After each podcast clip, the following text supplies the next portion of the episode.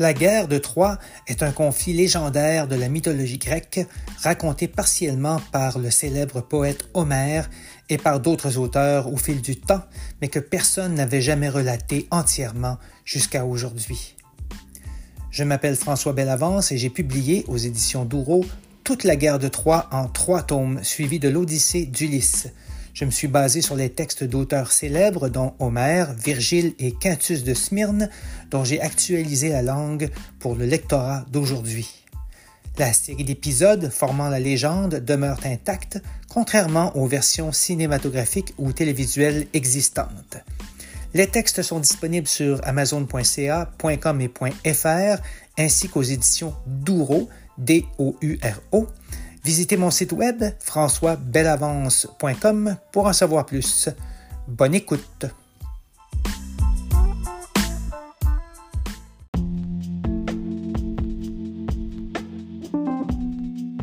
Bienvenue au 20e épisode de la guerre de Troie et de l'Odyssée actualisée. Cet épisode couvre le chant 36 de la série de quatre tomes publiés aux éditions Douro et disponible sur leur site ainsi que sur Amazon en version papier et Kindle. Sur ce, bonne écoute.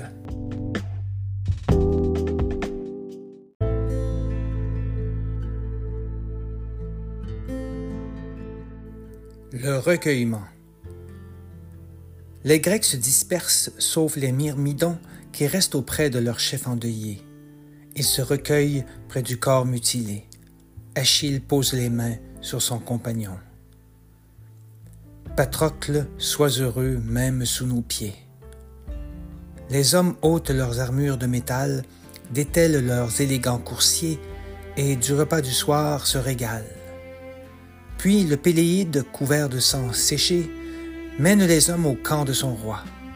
Agamemnon fait vite apporter du bois et placer près du mort ses objets préférés. Achille s'étend seul sur la plage, les flots puissants se heurtent au rivage. À bout de force, le sommeil le prend, lui, le guerrier aux membres éclatants.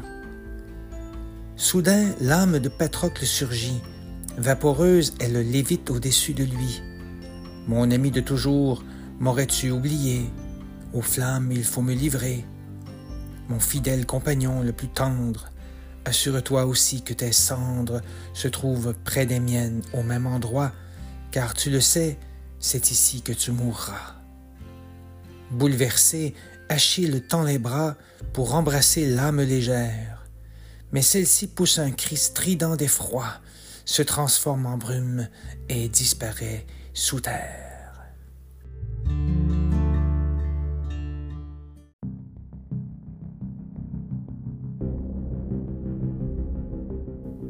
Les funérailles de Patrocle. Mérion, le cocher du roi de Crète, prépare des mulets et prend la tête d'un groupe d'hommes qui s'en va chercher assez de bois pour nourrir un bûcher. Sur les flancs de l'Ida, ils arrivent bientôt et abattent des chaînes hauts et forts. En groupe, ils retournent ensuite près de l'eau, là où Achille, chagriné, se trouve encore. Les myrmidons enfilent leurs cuirasses, attellent leurs chars et porte la carcasse de Patrocle vers l'endroit où les braises le mèneront vers le royaume d'Hadès. Achille se tourne vers la mer houleuse. Il coupe, en l'honneur de son ami tombé, ses magnifiques cheveux blonds bouclés qu'il dépose dans ses mains gracieuses. Le jeune homme se relève et d'un bond rejoint son chef, le rude Agamemnon. Les hommes posent Patrocle sur le bûcher et apportent douze bêtes à sacrifier. Ils écorchent des moutons et des bœufs et les disposent autour du malheureux. Achille couvre de graisse son ami mortel et place auprès de lui des amphores de miel. Il poursuit l'hécatombe, les larmes aux yeux. Il jette aux flammes quatre coursiers. Il égorge deux chiens, les lance au feu, avec douze Troyens prisonniers. L'enfant de Tétis embrase le tas de bois. Les flammes exposent tout son désarroi. Le puissant guerrier éclate en sanglots. Pour le Priamide, les chiens au long croc. Mais Aphrodite et Apollon protègent le corps d'Hector avec leur sortilège. Son corps est huilé contre les écorchures et couvert d'un nuage contre les brûlures. Et voilà que les flammes oranges hésitent. Alors Achille prie Zéphyr et Borée, qui l'écoutent et se met à souffler. Un feu prodigieux enfin crépite. Les eaux de Patrocle brûlent jusqu'au matin, pendant qu'Achille se traîne et se plaint. Les flammes s'apaisent avant l'aurore, les vents tombent et le Péléide s'endort. Dans une urne d'or, on place les eaux blanchies de son compagnon tendre et hardi.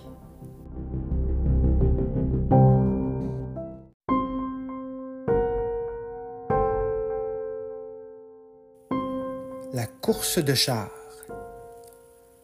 En l'honneur de son ami que les flammes ont brûlé pour libérer son âme, Achille organise une course de chars.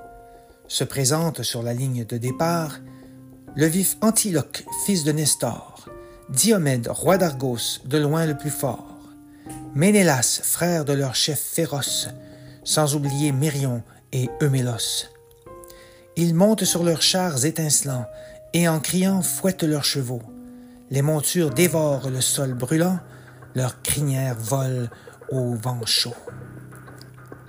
Achille a promis des cadeaux aux vainqueurs, de ces jeux qui portent toute sa douleur. Sur leurs chars, les cochers restent debout, ce sont de fiers compétiteurs, leur sang bout. Les chevaux volent, les chars font des bonds, ils vont vers la mer qui bleuit l'horizon. Diomède suit Eumélos de près, Apollon fait tomber son long fouet. Athéna voit le geste du dieu guérisseur et rend son fouet au fils de Tidée. Puis elle fracasse le char du meneur qui chute, roule et s'écorche le nez. Pour le moment, c'est Ménélas qui le suit, le vaillant Antiloque sur les talons. Un peu plus loin, une crevasse se rétrécit, la route aride des cochers champions. L'Atride se place à droite par prudence, mais Antiloque fonce droit devant, au risque de provoquer un accident, car la route est étroite et la course intense. Le fils de Nestor le dépasse de justesse, Ménélas l'injurie malgré son adresse. Devant eux, le char d'or et d'étain, du Tidéide et roi d'Argos va bon train. Diomède remporte la course.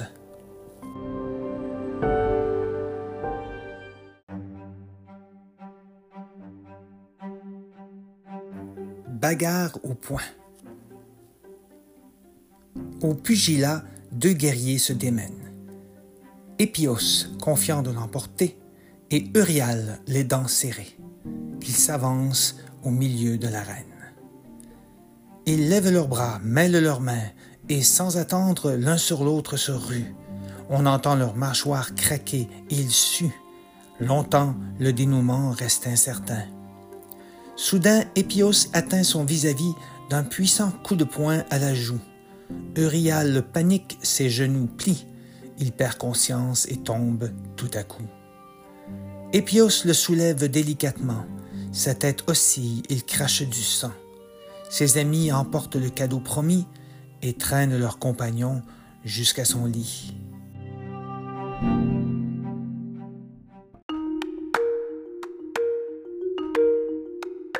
la lutte. Ajax a l'écu haut comme une tour, et Ulysse, l'homme aux mille tours, s'affrontent pour des prix alléchants, à la lutte, duel combien éprouvant. Au signal, les deux guerriers complices s'empoignent au centre de la lice. On peut entendre craquer leur dos, sur leur cou la sueur coule à flot. Ils s'acharnent à combattre pour gagner, Ulysse fait tomber son opposant, qui, à son tour, le fait culbuter. Il se relève aussitôt en haletant. Achille déclare les deux hommes vainqueurs. Ceux-ci l'approuvent avec bonheur.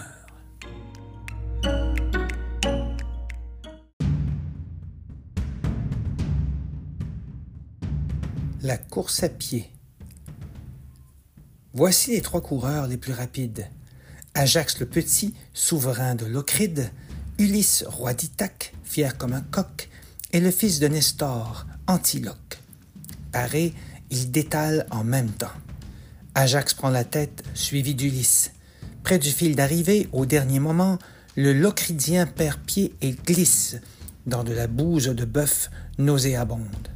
Tous rient car ils savent, dès cette seconde, que c'est Athéna qui l'a ainsi fait glisser pour offrir la victoire à son protégé.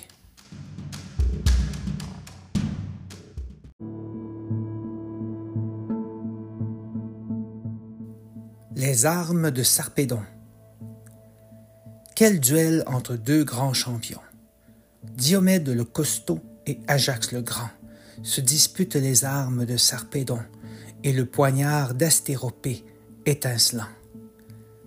Ils se partageront les armes, c'est acquis, mais celui qui fera saigner son vis-à-vis pourra ramener le poignard sur son île.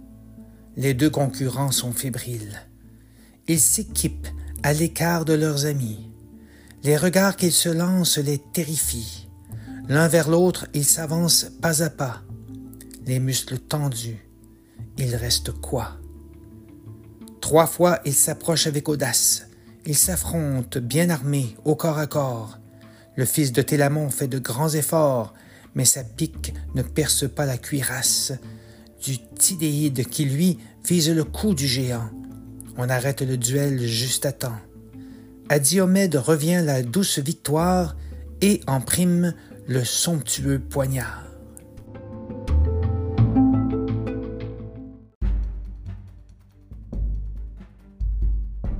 Le lancer du disque. Achille met en jeu un grand disque de fer. Quatre hommes lanceront l'objet qu'ils désirent. Épios lance le disque dans les airs. Tous les Argiens éclatent de rire. À son tour, Léontéus le lance sur une bien plus longue distance. Le grand Ajax le tire encore plus loin, mais c'est Polypothèse qui l'emporte haut la main.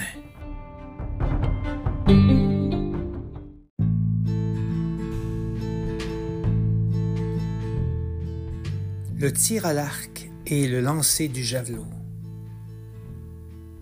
Aux archers de démontrer leur savoir-faire.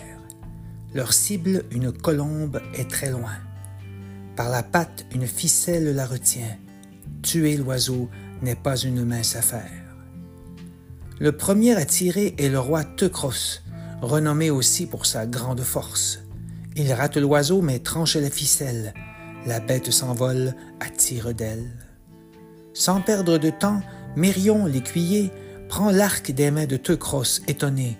Dans le ciel enflammé tournoie la colombe. Son trait la transperce et à ses pieds retombe. L'oiseau se pose sur le mât du vaisseau. Il baisse le cou, ses ailes se referment. La vie le quitte il tombe de haut et coule loin de la terre ferme. La dernière épreuve n'a pas lieu. Un vase magnifique était pourtant en jeu. Achille l'octroie à Agamemnon, que tous reconnaissent comme champion.